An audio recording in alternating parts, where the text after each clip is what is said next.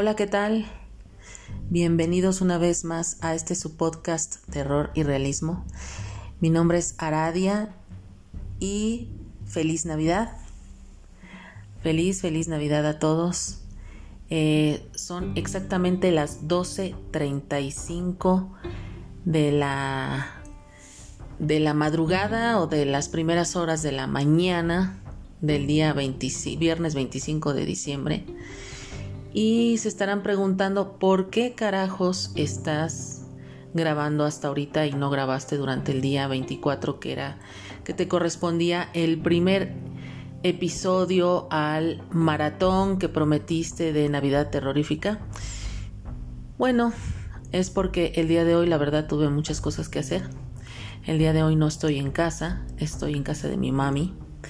Eh, vine a visitarla, estoy aquí con ella y pues así como llegué inmediatamente me puse a ayudarla, me dispuse a ayudarla a eh, pues eh, cocinar todo lo que lo que era la cena, lo que íbamos a, hacer, a cenar, entonces pues la verdad se me fue el tiempo, estuve muy muy ocupada y pues ya no pude grabar hasta ahorita. Pero no se preocupen que no les voy a quedar a deber ningún episodio de este maratón de Navidad terrorífica. Porque en el transcurso de este ya viernes 25 de diciembre, eh, durante el día les prometo que les voy a grabar el, episodio número 2 de este maratón. Eh, correspondiente al viernes entonces pues no no se preocupen eh, solamente denme chance de poder dormir un poco y en cuanto despierte y tenga la oportunidad de grabar, voy a volver a grabar otro capítulo. Entonces, bueno, pues en esta ocasión les traigo el primer aporte, eh, el primer aporte de uno de los chicos de Twitter, que fue en donde yo lancé esta propuesta, eh, corresponde a Alex Toledo y su microcuento se titula Ebriedades paranoicas. Y así se repite cíclicamente cada Navidad aparece un misterioso paquete delante de la puerta de casa sin remitente. En mi familia la curiosidad nos puede, por lo que, en cada ocasión un miembro de la familia es quien lo recoge, quien lo abre en privado y que al hacerlo desaparece en poco tiempo. Este año solo quedo yo. Así que cada mañana del mes de diciembre miro con miedo a través de la ventana si en el porche ha aparecido el misterioso envío. Al mismo tiempo pienso que de encontrármelo y abrirlo, qué, qué catástrofe tocará este año.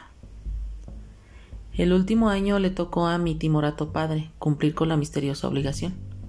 El resultado, un coro de licántropos fue casa por casa cantando villancicos y cuando tenían al público encandilado, abandonaron su cotidiana rutina y devoraron sin respirar a los presentes.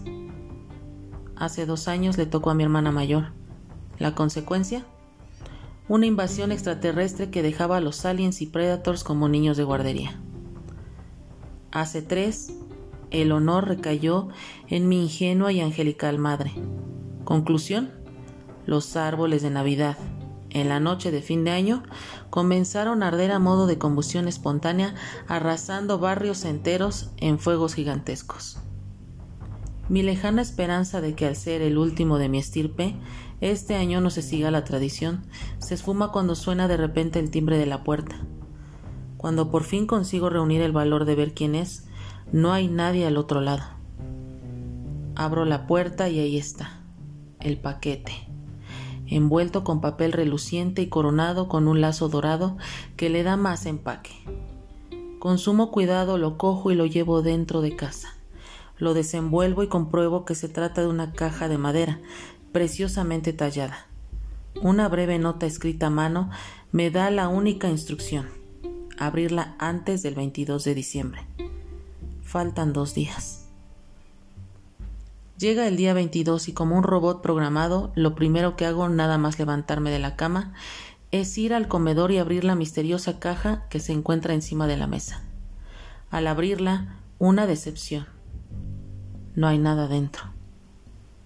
Después de elucubrar teorías conspirativas, varias, pienso que de alguno de, los que yo creo amigos me ha gastado una broma.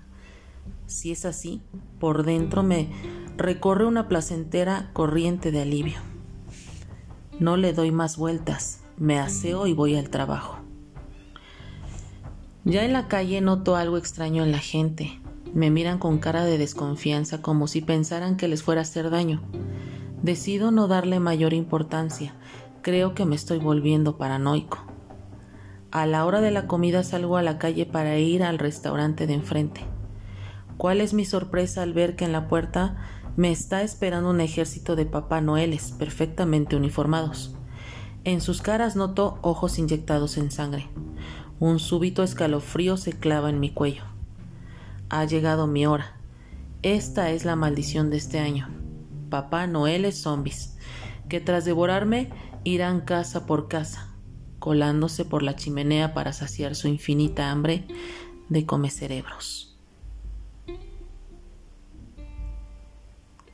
Y bien chicos y chicas, ¿qué les ha parecido? Esto es todo por hoy.